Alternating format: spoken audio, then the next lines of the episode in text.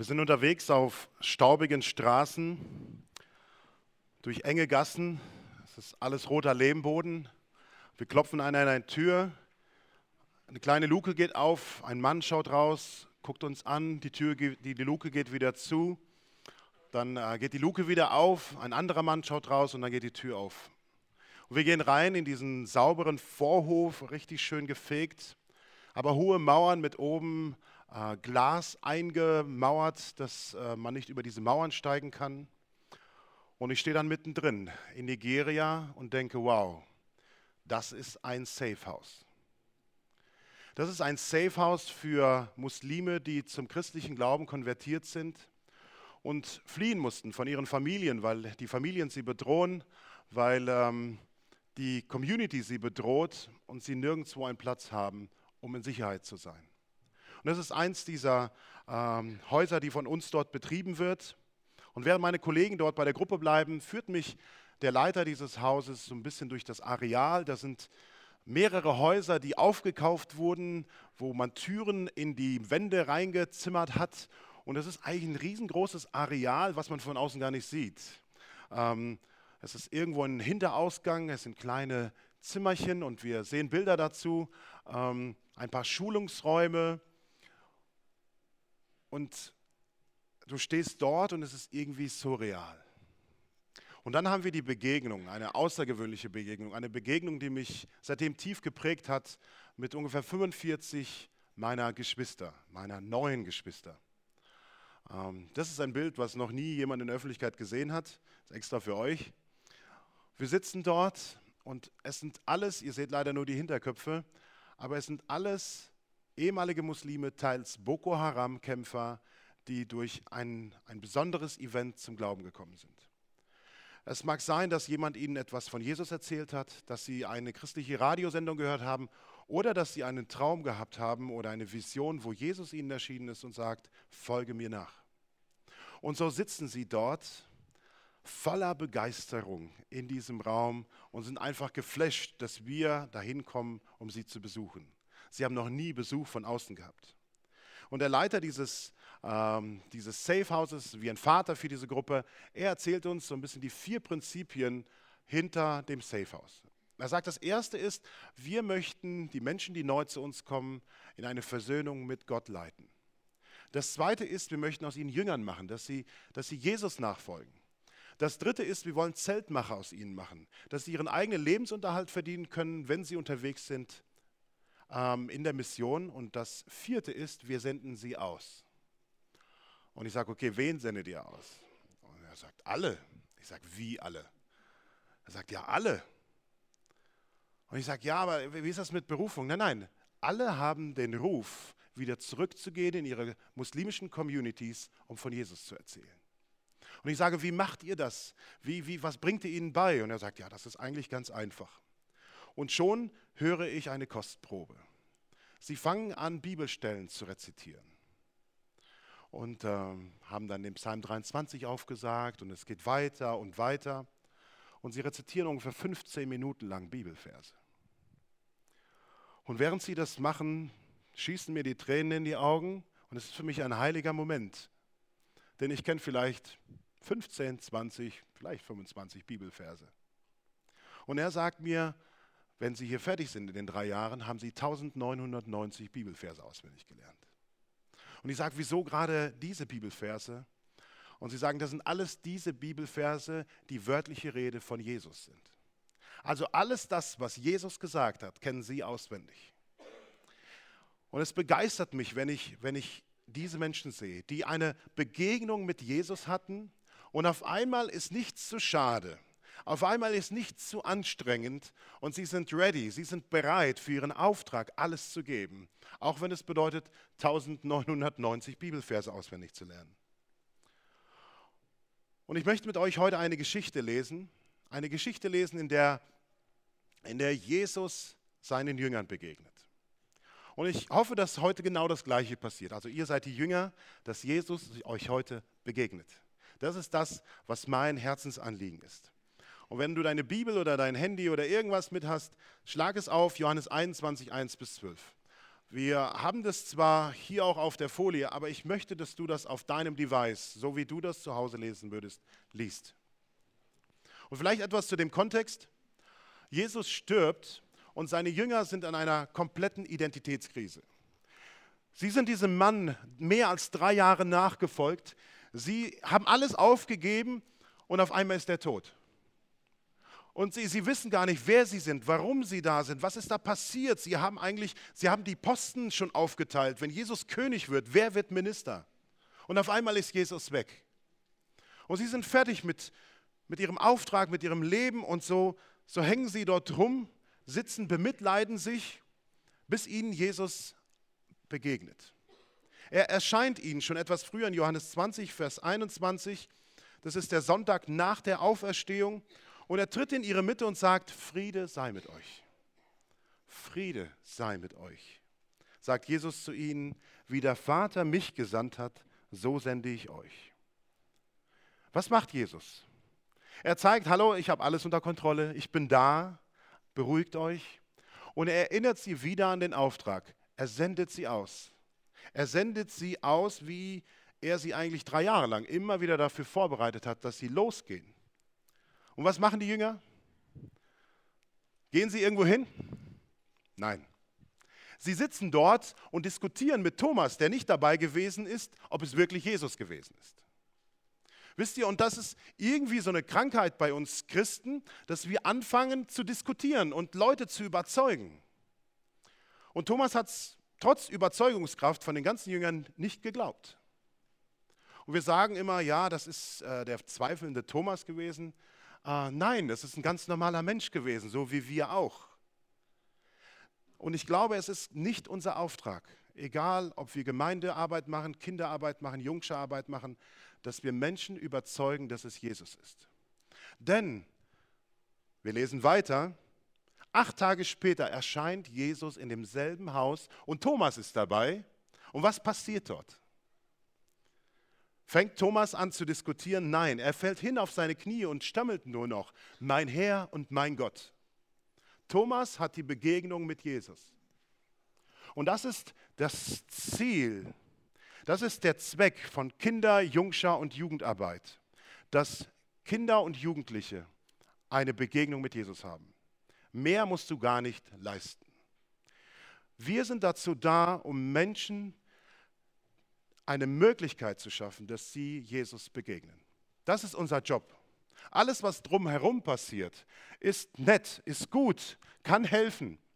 Aber das, was wirklich zählt, ist, dass du das immer im Fokus behältst, dass deine Teens, deine Kids und deine Jugendlichen Jesus begegnen. Dass du immer deine Programme, egal was du tust, immer wieder hinterfragst, haben meine, meine Jugendlichen die Möglichkeit, dadurch Jesus zu begegnen. Das ist der Sinn und Zweck der ganzen Geschichte.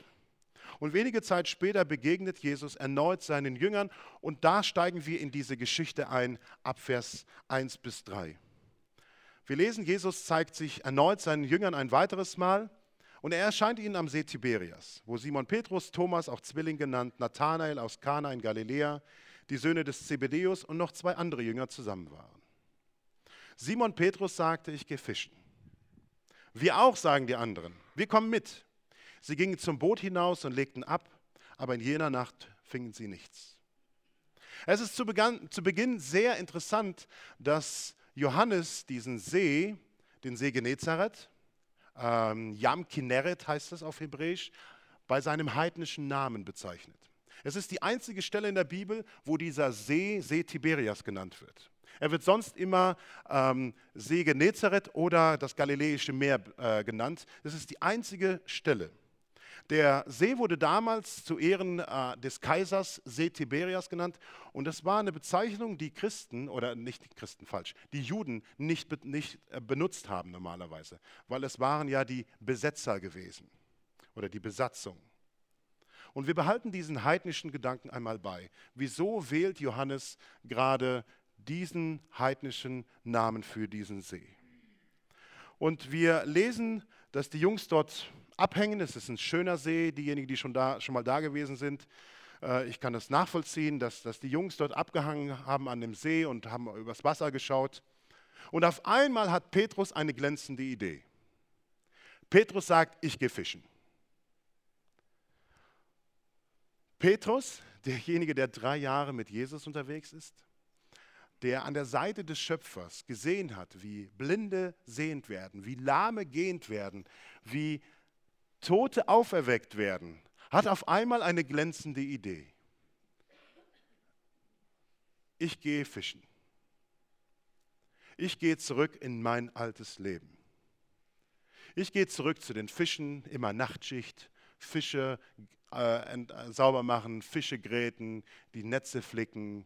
Ähm, ich gehe wieder zu dem zurück, was, was ich gut kann. Das ist die Idee, die, die Petrus hat. Er ist einige Jahre mit Jesus unterwegs. Er hat viel erlebt und das ist scheinbar die beste Idee. Bei dem Auftrag, den Jesus ihm gibt, ich sende euch aus. Ich möchte, dass ihr etwas tut. Ich möchte, dass ihr Menschenfischer seid. Ist die beste Idee oder der beste Einfall, den Petrus hat, dahin zu gehen. Nichts gelernt scheinbar. Und das Tragische an der ganzen Geschichte bei Petrus ist, seine Kumpels kommen mit. Die anderen Mitarbeiter, die anderen Jünger, sie kommen mit. Das ist der Einfluss, den ihr habt. Es ist wichtig, dass ihr in den Teams, in denen ihr arbeitet, aufeinander achtet.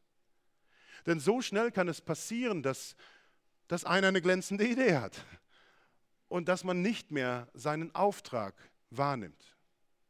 Dass man sagt, okay, wir, wir gehen jetzt mal in eine andere Richtung. Ich habe mal was gehört oder ich habe mal was gelesen.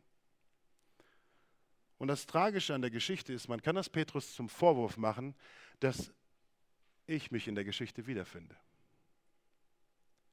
dass ich genauso wie Petrus jahrzehntelang mit Jesus unterwegs, alles Mögliche durchgemacht, von Kinder, Jungscher, Jugendarbeit, äh, Predigtdienst, so viel unterwegs, so viel gesehen und so viel erlebt, immer wieder diesen Drang haben, zurückzugehen in sein altes Leben. Dort, wo man Geld, Zeit und äh, Einfluss in seinen eigenen Händen hatte. Dort, wo man vielleicht gut drin ist. Dort, wo man nicht mehr angewiesen ist auf äh, den Rückhalt von anderen Menschen, wo man nicht mehr darauf angewiesen ist, dass Jesus dir die Impulse gibt, dass man nicht mehr darauf angewiesen ist, dass dir jemand spendet, sondern einfach, wo man sein, sein Leben in den eigenen Händen hält. Und dieser Drang ist da. Und ich glaube, wir haben genug Leute, die hier das Gleiche bestätigen können. Oder vielleicht sitzt du sogar mittendrin hier und sagst, ich befinde mich gerade an, an, dieser Stelle, wo wo ich sage, was mache ich hier überhaupt? Und dein Teenie-Leiter hat dich vielleicht hierher geschleppt und du sitzt hier und du denkst, ich habe eigentlich gar keinen Bock drauf, irgendwie für die Teenies da jedes Mal die, die Show zu machen und die nehmen sowieso nichts mit. Vielleicht befindest du dich an genau dieser Stelle, zurückzugehen in dein altes Leben. Trotz guter Ausbildung, trotz guter Seminare und den Erlebnissen und Wundern. Zurück ins alte Leben. Aber deine Entscheidung hat auch Auswirkungen auf deine Kollegen, auf deine Mitarbeiter. Deswegen seid füreinander da, ermutigt einander, betet füreinander. Und so wie David gestern gesagt hat, es geht in erster Linie um dich, um die Begegnung, die du hast mit Jesus. Und dann darum, wie ihr miteinander als kleines Team seid. Und dann wird daraus etwas entstehen, was die Kids, die Teens und die Jugendlichen abne euch abnehmen werden. Dass ihr authentisch seid in dem, was ihr weitergebt. Wir lesen weiter, Vers 4 und 5. Als es dann Tag wurde, stand Jesus am Ufer, doch die Jünger erkannten ihn nicht. Kinder, rief er ihnen zu, habt ihr nicht ein paar Fische für das Frühstück? Nein, riefen sie zurück, nicht einen einzigen. Auf einmal kommt Jesus in diese Geschichte. Und ich liebe es, wenn Jesus in die Geschichte hineinkommt. Er kommt in diese Geschichte und ich bin immer wieder begeistert, mit was für einer Geduld er in diese Geschichte reintritt. Mit, mit was für einer Liebe für diese Jungs, die dort auf dem See gerade hocken, weit, weit weg von ihrem Auftrag, komplett das Gegenteil von dem machen, was er ihnen gesagt hat, wie er in diese Geschichte reinkommt. Und er fragt sie, wie sieht's aus? Was habt ihr erreicht? Ihr tut doch genau das, was ihr gut könnt. Ihr tut doch das, worin ihr Profis seid. Was habt ihr jetzt erreicht? Also ihr habt die ganze Nacht jetzt da irgendwie was gemacht ähm, was sind die Resultate? Und wisst ihr, das Einzige, was für einen Fischer noch deprimierender ist, wie keinen Fisch zu fangen, ist, wenn dich jemand fragt, ob du dann Fisch gefangen hast. Also ich, ich habe sehr viele dieser Erlebnisse, wo ich mit meinem Papa angeln war, die ganze Nacht. Und ich komme nach Hause und die Mama steht schon in der Tür und sie, sie weiß schon. Und, wie sieht's aus? Habt ihr was gefangen? Das ist eine Katastrophe. Bis wir irgendwann auf die Idee kamen, morgens zum Markt zu fahren und haben uns Fisch gekauft. Und seitdem hatten wir immer Fisch vom Angeln. Aber es ist deprimierend und gerade das ist, was, was Sie dort erleben. Erkennt ihr euch da wieder, selber versucht und selber gescheitert? Dass man irgendwie das tut, wo man denkt, da ist man gut drin und man hat äh, das Ganze im Griff, man hat tolle Programme, Fun, Action, ähm, es ist wirklich ein richtig gutes Programm und irgendwie gehen die weg und nichts ist passiert. Und man fragt sich, was ist denn da los? Wir, wir haben doch so viel da reingesteckt. Und ich möchte betonen, dass nichts von diesen Programmen schlecht ist. Oder ich denke nicht, dass Programme oder Fun und Action schlecht sind dafür. Aber ich bin davon überzeugt, dass es da draußen in der Welt Leute gibt, die coolere Programme haben wie ihr oder wie wir. Und sie haben wesentlich cooleres zu bieten. Aber das, was wir haben, was niemand sonst hat, ist, dass sie bei uns eine Begegnung mit Jesus haben können. Dass sie bei uns eine Begegnung haben mit dem Schöpfer selbst und wieder zurückfinden in ihre Berufung, Kinder Gottes zu sein. Das kriegen sie nirgendwo sonst. Das ist das, was uns hervorhebt. Und es wird natürlich nie eine Veranstaltung geben, die gut wird, ohne dass du Herzblut nimmst, plus Schweiß, und dann geschüttelt, nicht gerührt. Nur das wird eine gute Veranstaltung. Davon bin ich überzeugt. Wir können uns nicht zurücklehnen und sagen, okay, dann, das wird schon Jesus irgendwie machen. Das ist Faulheit, das ist eine Ausrede, das ist Blödsinn. Du musst schon was geben. Du musst dich schon dafür aufgeben. Und nicht nur ein bisschen, sondern dich ganz, so wie wir das gestern beim David auch schon gehört haben. Das gehört dazu. Und natürlich wäre es gut, wenn das irgendwie einen Plan hat dass, dass die Kids nicht da reingehen und da wieder verschwinden.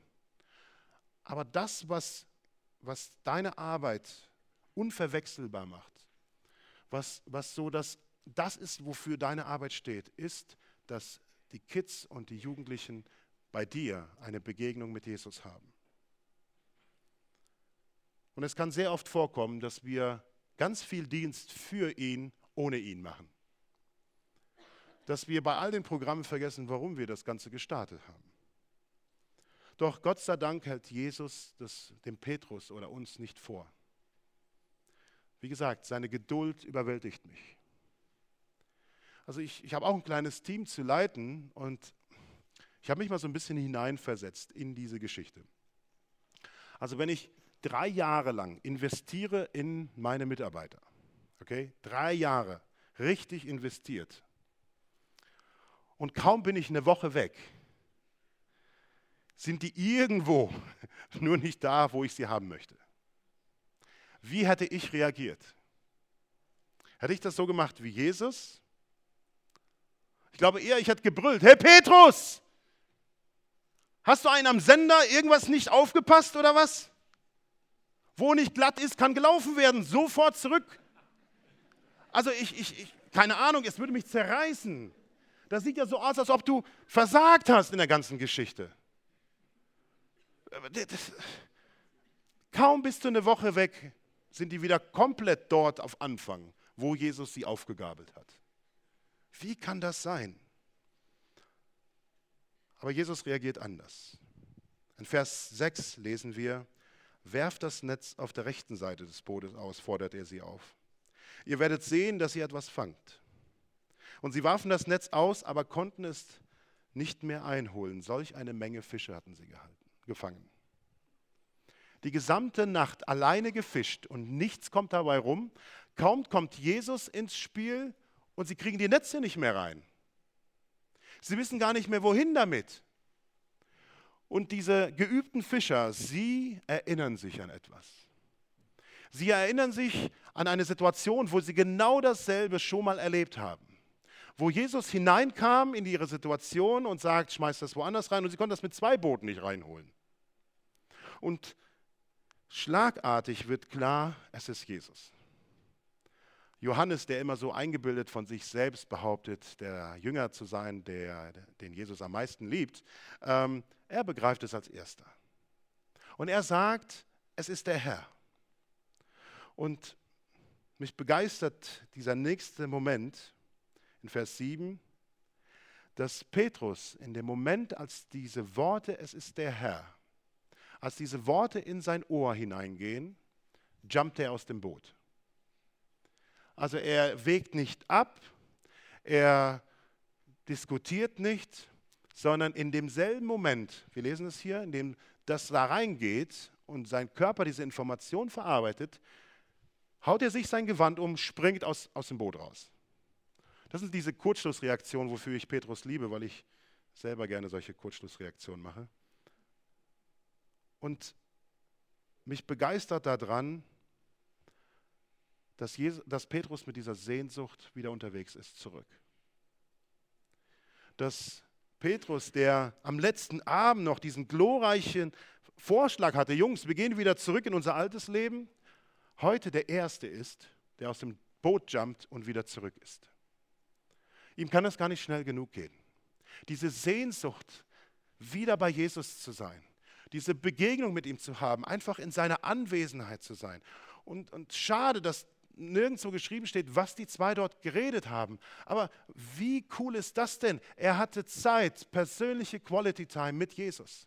Ganz alleine durfte er mit Jesus kommunizieren, reden, vielleicht sein Herz ausschütten. Er hat bestimmt noch ein schlechtes Gewissen gehabt von dem Moment, wo dieser blöde Hahn gekräht hat. Und einfach bei Jesus zu sein. Wie genial ist das denn? Und ich würde mich freuen, wenn diese Geschichte und dieser Kongress diese Sehnsucht in euch auslösen. Dass ihr richtig Bock habt, wieder Zeit mit Jesus zu verbringen. Nicht im Dienst, in einer Dienstbeziehung, sondern einfach Zeit mit ihm verbringen. Ihm einfach bei, bei seinen Wundern zuschauen, bei dem, was er tut. Oder einfach nur auftanken. Einfach, wo er in euer Leben hineinspricht. Vielleicht auch herausforderndes in euer Leben hineinspricht, um euch frei zu machen.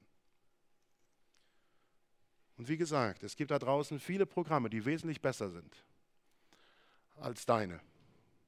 Aber das, was dir keiner nehmen kann, das, wofür christliche Kinder-, Teenie- und Jugendarbeit steht, ist diese Begegnung mit Jesus.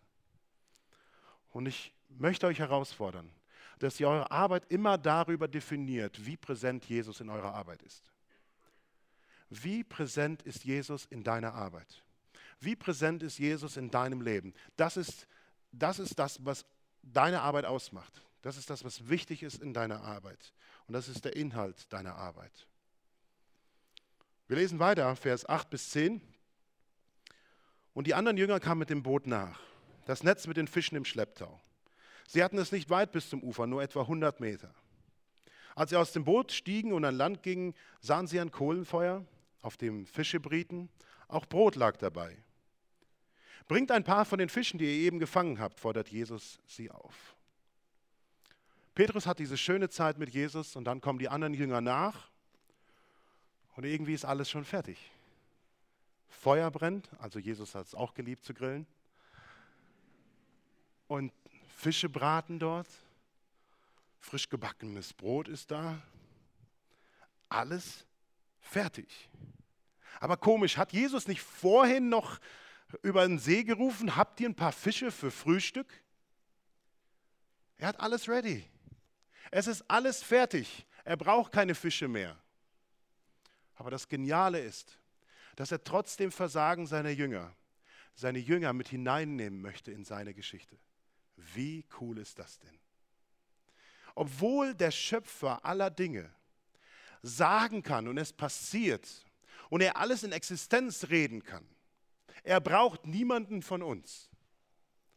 Sagt er, ich möchte meine Geschichte schreiben und ich möchte dich mitnehmen und dich auch und dich auch und mich. Unglaublich. Das ist das größte Privileg. Das ist das, was ich so oft morgens bete, wenn ich zur Arbeit fahre. Jesus, keine Ahnung wieso, aber danke, dass ich mitmachen darf. Was ist das für ein Privileg, an der Seite des Schöpfers unterwegs zu sein, für sein Herz, für das, was ihm auf der Seele brennt. Andere Menschen für ihn zu begeistern, anderen Menschen den Weg zu zeigen, wo er zu finden ist. Was für ein Privileg ist es? Es ist eine Ehre, mit dem König der Könige unterwegs zu sein, wenn er seine Geschichte aufrichtet, hier auf dieser Erde und im Himmel. Wenn er seine Gemeinde baut, wenn Menschen neues Leben empfangen. Also ich, ich denke, einige von euch sind Eltern. Wie cool ist es, wenn man neues Leben in den Händen hält? Für mich war das der Wahnsinn bei allen vier Kindern, wenn ich meine Kids in den, in den Händen halten konnte als neues Leben. Es gibt nichts Steileres. Aber genau das können wir erreichen durch unsere, durch unsere Arbeit mit den Kids und mit den Jugendlichen, dass wir eine Generation haben, die, die neu für Jesus brennt, die neu lebt und dann für Ewigkeit lebt. Und dann lesen wir weiter und jetzt kommen wir zu dem Unmöglichen. Und zwar in Vers 11 lesen wir, dass Jesus ihm den Auftrag vorher gegeben hat, bringt ein paar von den Fischen. Und wir lesen dort in Vers 11, da stieg Simon Petrus ins Boot und zog das Netz an Land.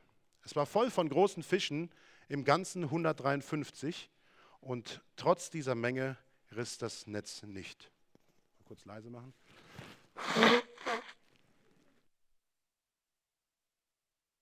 Wunder, dass ich sprechen kann. Ähm, also Petrus ist in dieser Geschichte derjenige, der zurückkehren möchte in sein altes Leben. Er läuft komplett weg von seinem Auftrag, zurück in sein sinnbildlich heidnisches Leben. Dorthin geht er zurück. Und auf einmal erlebt er Jesus. Er begegnet Jesus auf dem See.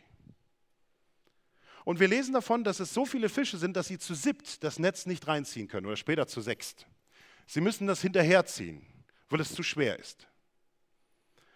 Und vor einiger Zeit war ich selbst an diesem See und es gibt drei Arten von Fisch in diesem See.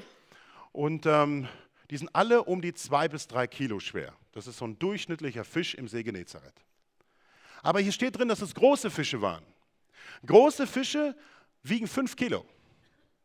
Okay, jetzt die, die Mathe-Experten. 153 mal 5, was kommt dabei raus? Hm, keiner wach heute Morgen. Was war das? 700? Richtig. 765 Kilo sind, an Fisch sind in diesem Netz drin. Deswegen steht diese Zahl dort, dass wir merken, da passiert etwas, was übernatürlich ist. Petrus, der zurückgehen möchte in sein Leben, hat eine Begegnung mit Jesus, bekommt einen Auftrag und dann auf einmal ist alles möglich.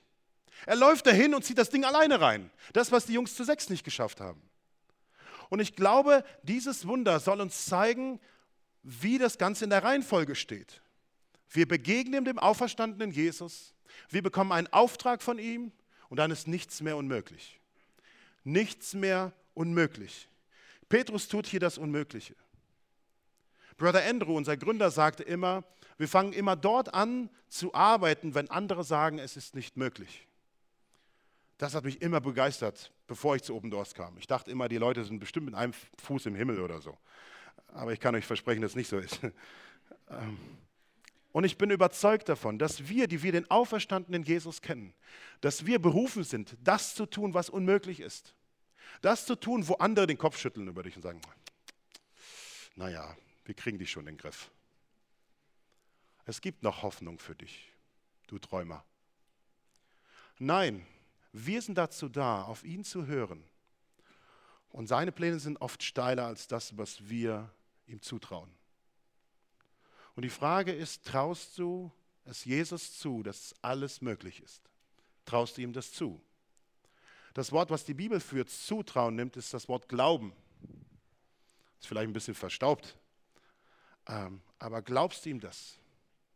Weil in dem Moment, wo du sagst, ich traue ihm das nicht mehr zu, glaubst du nicht mehr, dass er Gott, der Schöpfer ist. Traust du ihm das zu? Und ich bin überzeugt, dass es unser Job ist.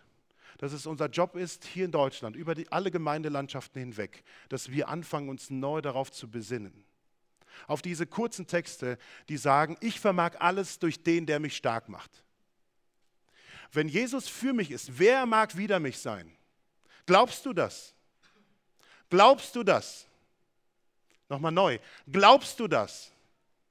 Glaubst du das, dass Jesus jedes Leid heilen kann, dass er Wunder tun kann, dass er heute noch Gemeinde beleben kann, dass er neue Menschen erretten kann? Glaubst du das? Glaubst du das? Wenn wir als sein Leib das nicht mehr glauben, dann ist das Salz fade geworden. Dann, dann reichen wir nur noch für Streusalz. Unser Job ist es, das zu glauben, ihm das zuzutrauen und uns herausfordern zu lassen, gerade dorthin zu gehen, wo andere sagen, es ist nicht möglich. Und ich möchte euch einige Stories erzählen von Menschen, die das in ihrer Einfachheit, in ihrer Schwachheit glauben. Denn es geht gar nicht darum, dass du ein Held bist, sondern es geht darum, dass er der Held ist und er durch dich wirken möchte. Ich habe eine Nonne getroffen aus Aleppo während dem Krieg in Syrien und ähm, ihr Konvent ist komplett ja, ausgedünnt. Zwei der Priester wurden entführt vom IS die anderen Nonnen sind geflohen und sie ist alleine. Aber sie hat es auf dem Herzen, für die Waisenkinder dort da zu sein. Und so finden sich irgendwann mal über 300 Waisenkinder bei ihr ein. Und sie versorgt diese 300 Waisenkinder. Und ich frage sie, Sister Annie, wir sehen das Bild, wie machst du das? Und sie sagt, ja ganz einfach, wir beten und Jesus versorgt. Ich sage, okay, nochmal neu, wie machst du das? Und sie sagt, ja, ja, äh, wir beten und Jesus versorgt. Und ich frage nochmal, also vielleicht nochmal ein bisschen konkreter und sie guckt mich an und denkt, was ist das für ein komischer deutscher Christ, der nicht weiß, was Gebet ist. Und dann sagt sie ganz einfach, wenn wir morgens nichts zu essen haben, knien wir nieder und wir beten. Sagen, Jesus, hier, wir sind ein paar hundert Kinder und wir haben nichts zu essen. Und dann klopft es an unsere Tür und da steht ein Soldat in Uniform und sagt, ich bin gerade unterwegs zu den Frontlinien, ich habe einen LKW voll beladen mit Brot, ist gerade liegen geblieben, bevor das schlecht wird, könnt ihr was davon gebrauchen? Und dann sagt sie, ich habe in meinem Konvent ein kleines Kästchen. Und in diesem Kästchen ist das Geld drin, was mir Leute zustecken auf der Straße, weil sie wissen, dass ich diese Kinderarbeit mache. Und sie sagt, mein Job ist es, dieses Kästchen leer zu machen, damit Jesus dieses Kästchen wieder voll machen kann. Kennt diese Frau Jesus?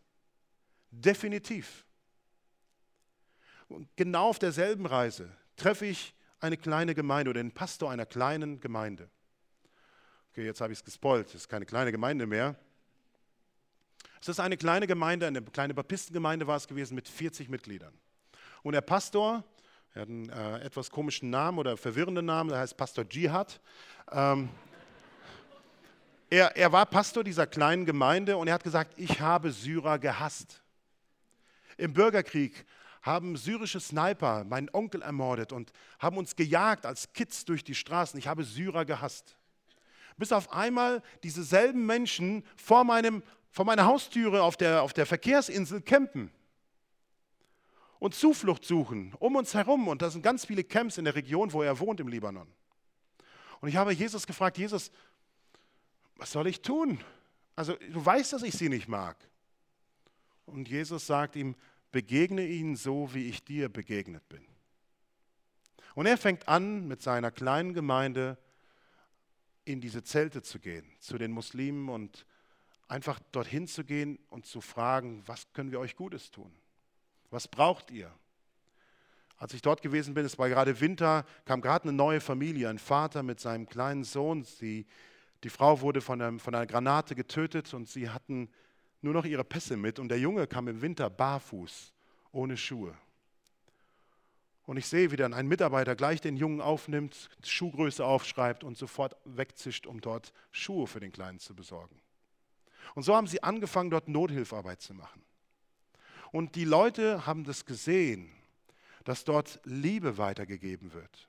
Dass dort irgendwie etwas anders ist, wie sie das in ihren Moscheen hören über den christlichen Glauben. Und sie fangen an, zu diesem Gottesdienst zu gehen. Und irgendwann mal wird aus dieser kleinen Gemeinde mit 40 Leuten ein voller Raum, wie wir das hier sehen, mit 200 Leuten.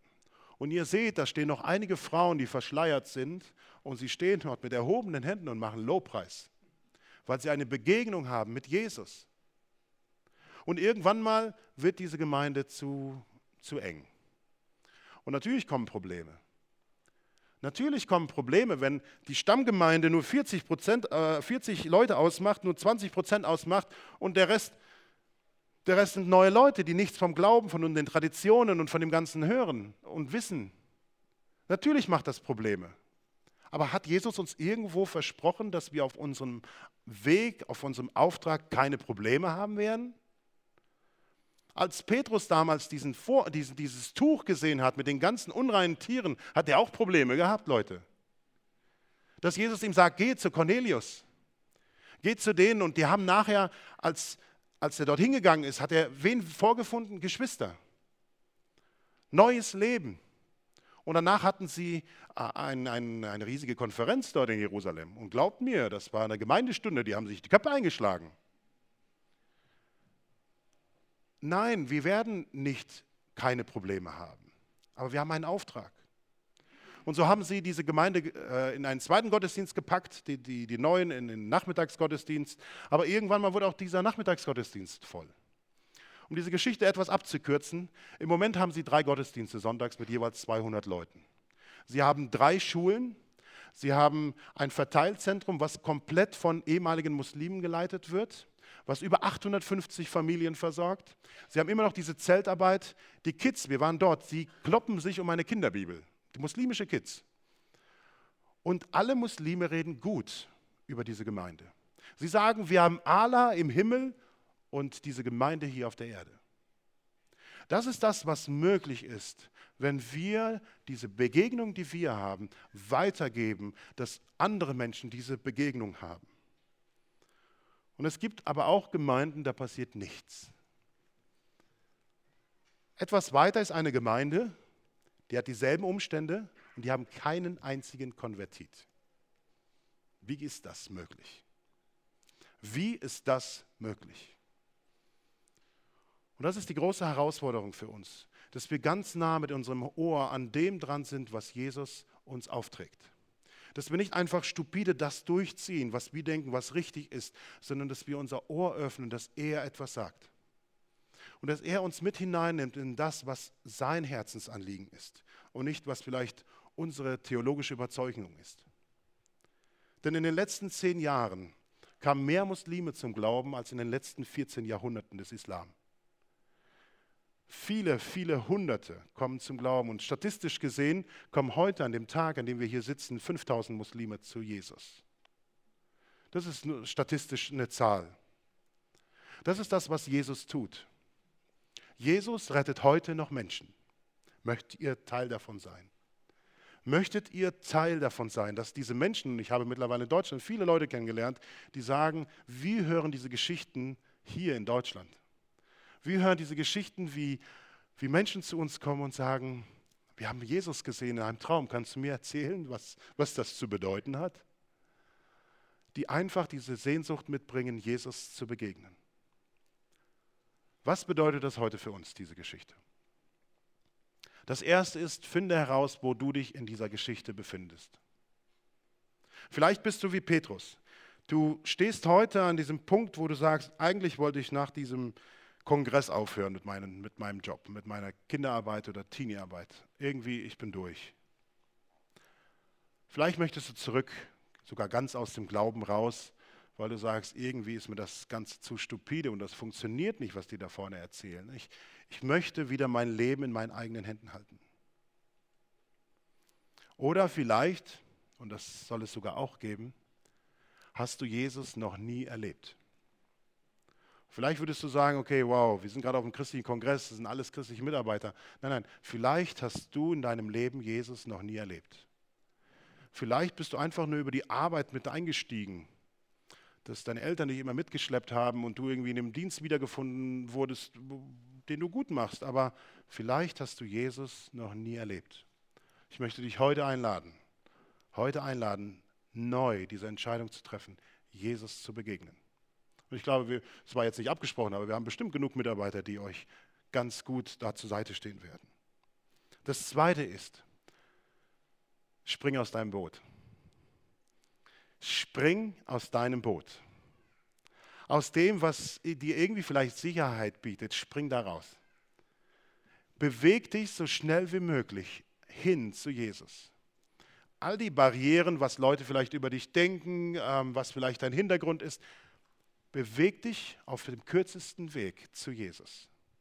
Mit dieser Sehnsucht, ich möchte dem König der Könige, dem, dem Schöpfer von allem, ich möchte mit ihm persönlich Zeit verbringen. Ich möchte ihm begegnen. Ich möchte, dass er in mein Leben hineinspricht.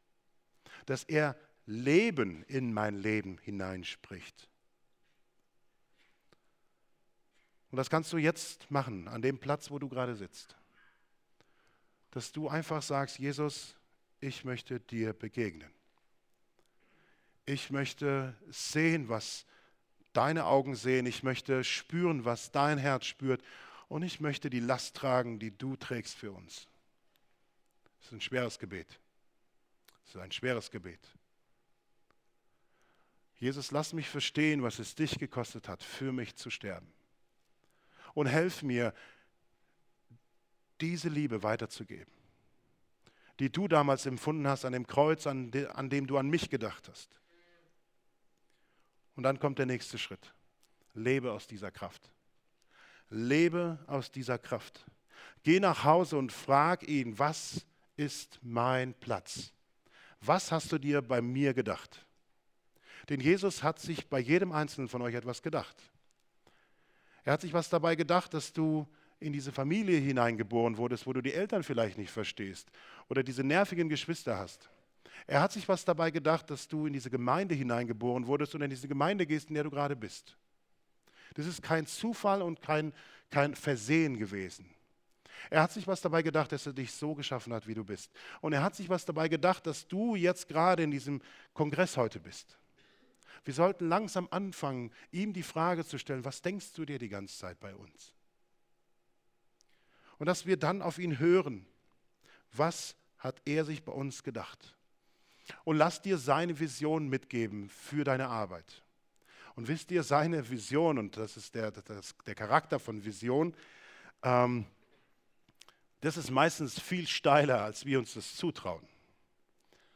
Aber wenn er sagt, ich beauftrage dich, verspricht er gleichzeitig auch, mit all den Ressourcen, die er hat, hinter dir zu stehen. Weil es nicht dein Auftrag ist, oder dein Herzensanliegen in erster Linie, sondern weil es sein Auftrag ist und sein Herzensanliegen in erster Linie. Er hat persönliches Interesse daran, dass du erfolgreich bist. Frag nach seinem Auftrag, werdet kreativ. Und wenn die Kids nicht zu euch kommen, dann geht zu ihnen. Werdet kreativ, baut Beachplätze, Skaterparks, besorgt euch einen Bus, macht Hausaufgabenhilfen, geht in Flüchtlingsheime, macht Babysitting, egal was, werdet kreativ und geht raus gründet Schulen, Kindergärten, geht in Bürgerhäuser oder in Rathäuser und seid einfach diejenigen, die dort offensiv unterwegs sind und nicht verteidigend. Denn das ist das große Problem, wenn wir haben gerade Wahlen in Hessen, dass wir gerne darüber schimpfen, was denn so alles schief läuft, aber wir nie die Initiative ergreifen, um mit Jesus unterwegs zu sein, dass wir sichtbar sind. Und komischerweise müssen wir uns immer verteidigen für das, was wir glauben. Wir sind unterwegs mit dem König der Könige. Wir müssen uns nicht rechtfertigen, haben wir gestern gehört. Wir haben alle Selbstverständlichkeit der Welt, unterwegs zu sein mit der besten Botschaft der Welt, dass es Rettung gibt für diese Menschen. Dass es ewiges Leben gibt für diese Menschen. Und wisst ihr, jedes Mal, wenn ich irgendwo unterwegs bin, ob in Indien oder dort in, äh, im Libanon und ich diese überfüllten Gemeinden sehe, denke ich immer an meine Gemeinde denke ich immer an die Gemeinden in Deutschland. Und es zerreißt mir mein Herz, weil ich wünsche mir das auch. Ich wünsche mir das auch, dass Jesus genauso mächtig unterwegs ist in unseren Gemeinden. Dass hier aus der Region, wo hier Erweckung mal stattgefunden hat, dass das wieder passiert. Und dass irgendwo dort im Bibelbelt in Süddeutschland das wieder passiert. Und dass irgendwo dort in Sachsen das wieder passiert. Es ist passiert, es ist nicht unmöglich. Aber Jesus braucht Menschen, die bereit sind, mit ihm unterwegs zu sein. Die bereit sind, alles aufzugeben, um mit dem König der Könige unterwegs zu sein, in seiner Geschichte, nicht in unserer Geschichte. dass viele Menschen heute noch der Liebe Jesu begegnen. Und ich möchte euch diesen Traum weitergeben. Stell dir mal vor, was passiert, wenn wir diesem Drang nachgeben, zurückzukehren in unser altes Leben. Wenn all die Kids, die Teens und die Jugendlichen in unseren Gruppen Jesus begegnen. Wenn das ihr Leben umkrempelt und sie selbst Träger werden von dieser Herrlichkeit, die Gott in uns hineingeben möchte, von dieser Liebe, die Jesus in uns hineingeben möchte und sie wiederum Multiplikatoren sind auf so einem Kongress wie heute hier und dann hinausgehen, um noch mehr Menschen zu erreichen. Wenn wir Schulen verändern, wenn wir die Communities, in denen wir leben, verändern, dass wir dafür bekannt sind, dass Jesus bei uns in unseren Gruppen erfahrbar ist, dass Menschen bei uns eine Begegnung mit Jesus haben. Jesus würde jetzt mit den Worten enden, Leute, jetzt holt die Fische rein. Amen. Ich würde super gerne noch für euch beten. Ihr könnt sitzen bleiben. Jesus, vielen, vielen Dank, dass wir unterwegs sein dürfen mit dir. Das überwältigt mich immer wieder, dass du dich so klein gemacht hast und hierher gekommen bist, aber dass du dich oft noch viel kleiner machst und durch schwache, unzulängliche, sündige Menschen wirken möchtest. Es geht mir nicht in meinen Verstand. Und Jesus, danke dir, dass du gute Gedanken bei uns hast. Und danke dir, dass du uns einen klaren Auftrag gegeben hast, sodass wir nicht sagen können, wir wissen gar nicht, was wir tun sollen. Und ich möchte dich bitten, Jesus, ich flehe dich an, dass du jeden einzelnen Mitarbeiter hier neu belebst, über das hinaus, was er dir zutraut. Ich möchte dich bitten, dass du hineinkommst in ihre Leben und dass du ihnen neu begegnest. Und das nicht nur heute, sondern immer wieder neu begegnest dass sie die Liebe, die sie von dir erfahren, weitergeben können, dass andere Menschen dir begegnen. Jesus, bei all dem, was so laut ist in der Welt, möchte ich dich bitten, dass du uns Räume gibst, wo wir still sein können, um dich zu hören. Und dass wir gehorsam sein können. Dass wir jeden Morgen neu sagen, dass nicht ich lebe, sondern dass du lebst. Und Jesus, danke dir für all das, was wir rund um den Erdball sehen, was du tust. Ich möchte dich bitten, dass du auch in diesem Moment bei der Gemeinde dort in, im Libanon bist und dass du jetzt in diesem Moment auch bei Sister Annie bist, die diesen Auftrag weiterlebt. Und danke dir, dass wir zusammenstehen dürfen, dass wir eine Gemeinde sind. Und bitte erinnere uns auch, zusammenzustehen, voneinander zu profitieren und füreinander da zu sein, egal ob Gemeindenverfolgung oder hier in Deutschland. Erwecke uns, Jesus. Das brauchen wir. Und das bitten wir dich in deinem mächtigen Namen, Jesus. Amen.